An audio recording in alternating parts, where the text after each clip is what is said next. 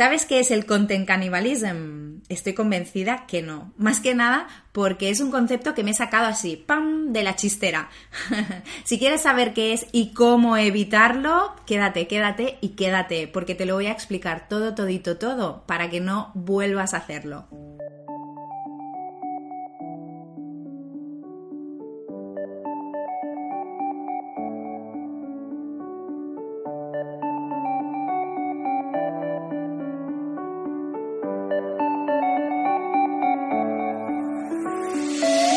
Bienvenida, tú también tienes una historia que contar. Soy Vanessa Carrasquilla y en este podcast comparto contigo tips y trucos sobre comunicación, porque quiero que dejes de sufrirla y empieces a disfrutarla. ¿Lista? ¡Empezamos!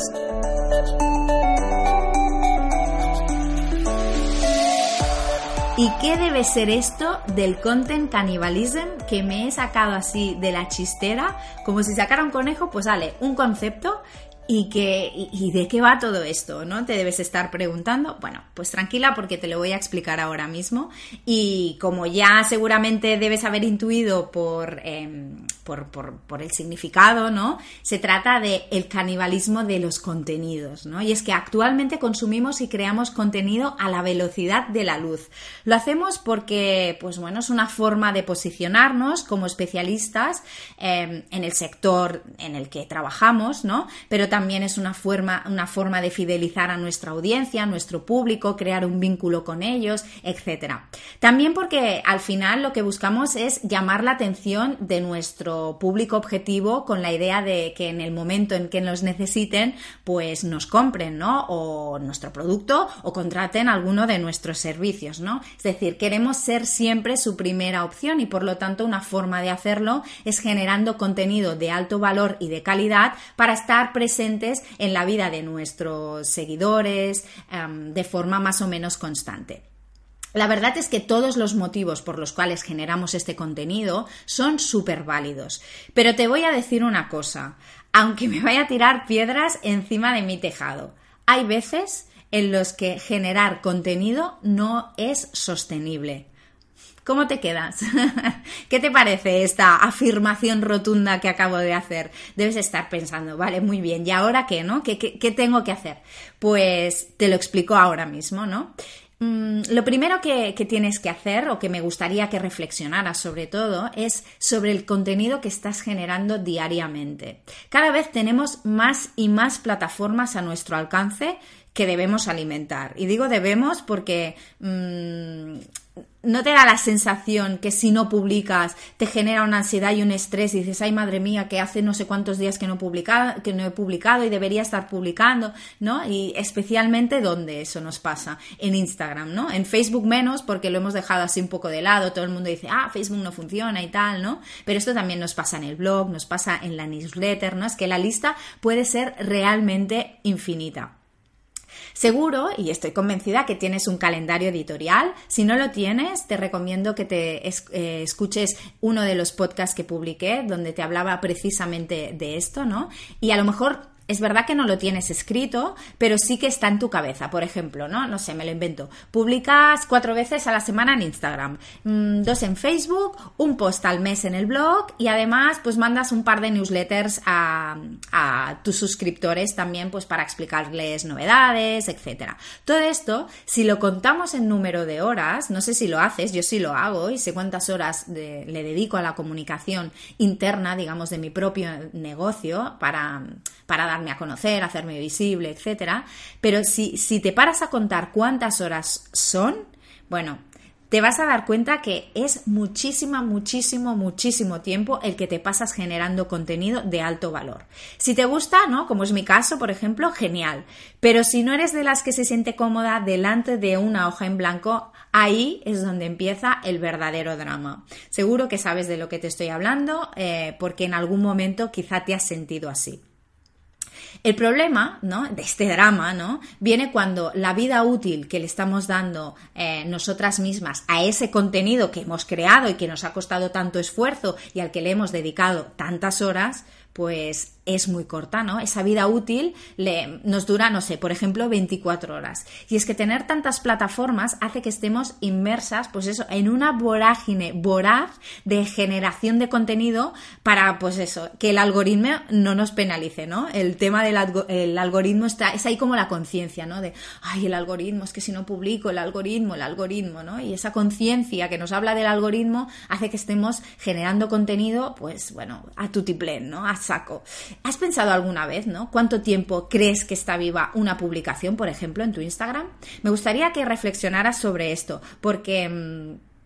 A lo mejor, ¿no? Tú te encargas tú misma, por ejemplo, eh, de matar ese contenido en solo unas horas, porque el mismo día publicas otra cosa, o quizá esperas un par de días, no lo sé. Es importante que tengas presente esto porque mm, de esta forma vas a poder ver por dónde se te va el tiempo y cómo reducirlo sin que tu contenido se vea perjudicado. Una vez has hecho un análisis de cuánto contenido creas y qué vida útil tiene, es momento de cambiarte el sombrero, ¿sí? ¿Vale? Y ponerte el de consumidora de contenido. ¿Cuánto contenido consumes tú cada día? ¿Eres de las que lo lee absolutamente todo? Un post, ¿no? De Instagram, por ejemplo, de arriba abajo. O si te llega una newsletter, la abres, haces clic en el botoncito que hay que te lleva a un blog y te lees el artículo que te han preparado o no lo haces. Es importante hacer este ejercicio de ponerte el sombrero, ¿no? Quitarte el de eh, creadora de contenido y ponerte el de consumidora de contenido para ver cómo, cuándo y cuánto contenido consumes en un día. También qué emociones y reacciones te genera cuando alguien está muy presente en tu vida o cuando está casi desaparecida. ¿Te gusta o no te gusta? ¿Te gusta ver a alguien que día sí día también está publicando mucho contenido de valor? ¿O al final dices, uff, es que no puedo más? Em, ya con esto que me ha explicado ya tengo para tres días, por ejemplo, ¿no? Seguro que llegarás a una conclusión bastante interesante y es que el, el tiempo y el esfuerzo que se invierte en generar contenido no es proporcional a la vida útil que le estamos dando a ese contenido, a eso que hemos generado.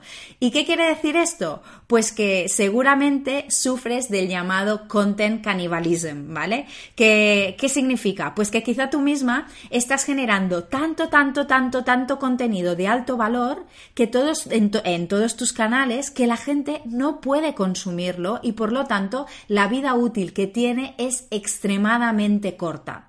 Lo que hoy publicas, por ejemplo, mañana ya no valdrá porque tú misma te habrás encargado de convertirlo en contenido viejo de un plumazo con la publicación nueva de un contenido diferente. Pues a esto precisamente es a lo que yo le llamo el content cannibalism. Tú misma te comes tu propio contenido porque publicas día sí y día también sin dejar tiempo a la gente para que pueda leer, comentar o consumir aquello que ya has publicado. ¿Qué te parece? ¿Crees que a ti también te pasa, ¿no? Que generas muchísimo contenido de valor y a las 24 horas acabas de publicar otro contenido de valor y al final ninguno de los contenidos que has publicado ha tenido el suficientemente recorrido para que realmente la gente pueda valorarlo, pueda eh, reaccionar, pueda comentarlo?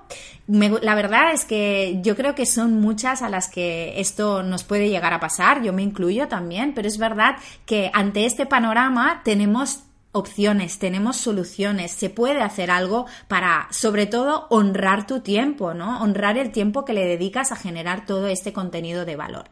¿Y qué podemos hacer? Pues la respuesta es súper fácil para... Em, para combatir el content cannibalism, lo que tenemos que hacer es alargar la vida útil de tu contenido. ¿Cómo? Pues reaprovechándolo en los diferentes canales que tienes eh, de comunicación con tu público, ¿no? Piensa, por ejemplo, ¿no? De un solo tema puedes hacer un millón de cosas. Mira, te explico. Puedes hacer uno, dos o incluso tres posts para Instagram, enfocándolos de manera diferente, presentándolos desde diferentes vertientes. Puedes tuitear ese mismo contenido varias veces, ¿no? Yo creo que Twitter es una muy buena plataforma para recuperar contenidos que ya hemos publicado. Puedes, evidentemente, redactar un artículo para el blog. Ya sabes qué pienso yo del blog y mm, cómo creo que es importante para fidelizar a nuestro público y a nuestra audiencia. También puedes enviar una newsletter. Puedes grabar un podcast, por ejemplo, como el que estoy haciendo hoy ahora, como el que estoy grabando ahora mismo para ti. También puedes hacer un directo en stories. Puedes publicar un vídeo en YouTube. Es decir, todo lo que se te ocurra tienes tantos canales a tu alcance que lo único que tienes que hacer es adaptar el contenido a cada uno de ellos y especialmente en aquellos donde tienes una comunidad potente. Pero yo te recomiendo de verdad que hagas esto, alargues la vida útil de tu contenido. No dejes que tu contenido muera en 24 horas. Honra tu esfuerzo, las horas de dedicación, de, de trabajo, que significa crear ese contenido de alto valor que estás generando y compartiendo de forma gratuita con tus propias comunidades. Si quieres y te organizas, puedes realmente alargar la vida útil de un contenido hasta dos semanas. Lo único que necesitarás es planificación y poner a trabajar, eso sí, los diferentes canales en una misma dirección, porque aquí de lo que se trata es de reutilizar y reciclar todo lo que ya has creado, pero presentarlo, pues eso, desde diferentes puntos de vista, enfoques, formas, etc. ¿Te animas a probarlo? La verdad es que me encantaría que me explicaras tu experiencia con la creación de contenidos, así que te animo a dejar un comentario después de escuchar este podcast, porque, mm, bueno, al final el testimonio de otras emprendedoras siempre nos puede ayudar a ver de qué forma podemos mejorar nuestros flujos de trabajo para eh, pues que los recursos que hacemos o que invertimos sean el máximo de eficientes posibles, ¿no? Que las acciones que vayamos a desarrollar pues realmente sean beneficiosas para ti y para tu negocio. Espero que este nuevo concepto del content cannibalism te haya pues eso, seducido un poco, que analices si tú lo sufres o no lo sufres empieces a pensar sobre todo de qué forma puedes em, dejar de devorar ese contenido que tú misma estás creando y generando con tantísimo esfuerzo. Si te ha gustado el podcast, si te ha gustado este concepto, te agradeceré infinito que me dejes estrellitas o me dejes una review en iVoox, en iTunes o en Spotify, porque esto me ayuda a mí a poder llegar también a más gente, ¿no? Y al final lo que se trata es de yo genero este contenido de alto valor, pero te necesito a ti, que lo estás escuchando también, para que pueda llegar a más gente, ¿no? Y así que te agradeceré infinito que, pues eso, compartas este contenido este podcast con otras emprendedoras a las que pues también les pueda llegar a interesar. Como siempre me encontrarás en www.vanesacarrasquilla.com y también en Instagram eh, arroba vanessa con una s Carrasquilla y por si te apetece que también conectemos por allí. Gracias por estar al otro lado, por escucharme y muy pronto nos vemos por aquí.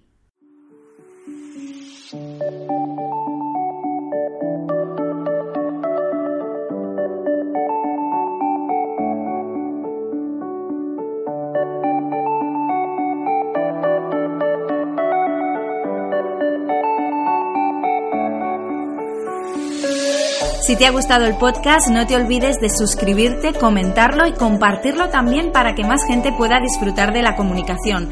Te espero con más contenidos en vanesacarrasquilla.com y en Instagram, porque no te olvides que tú también tienes una historia que contar y ha llegado el momento de empezar a hacerlo.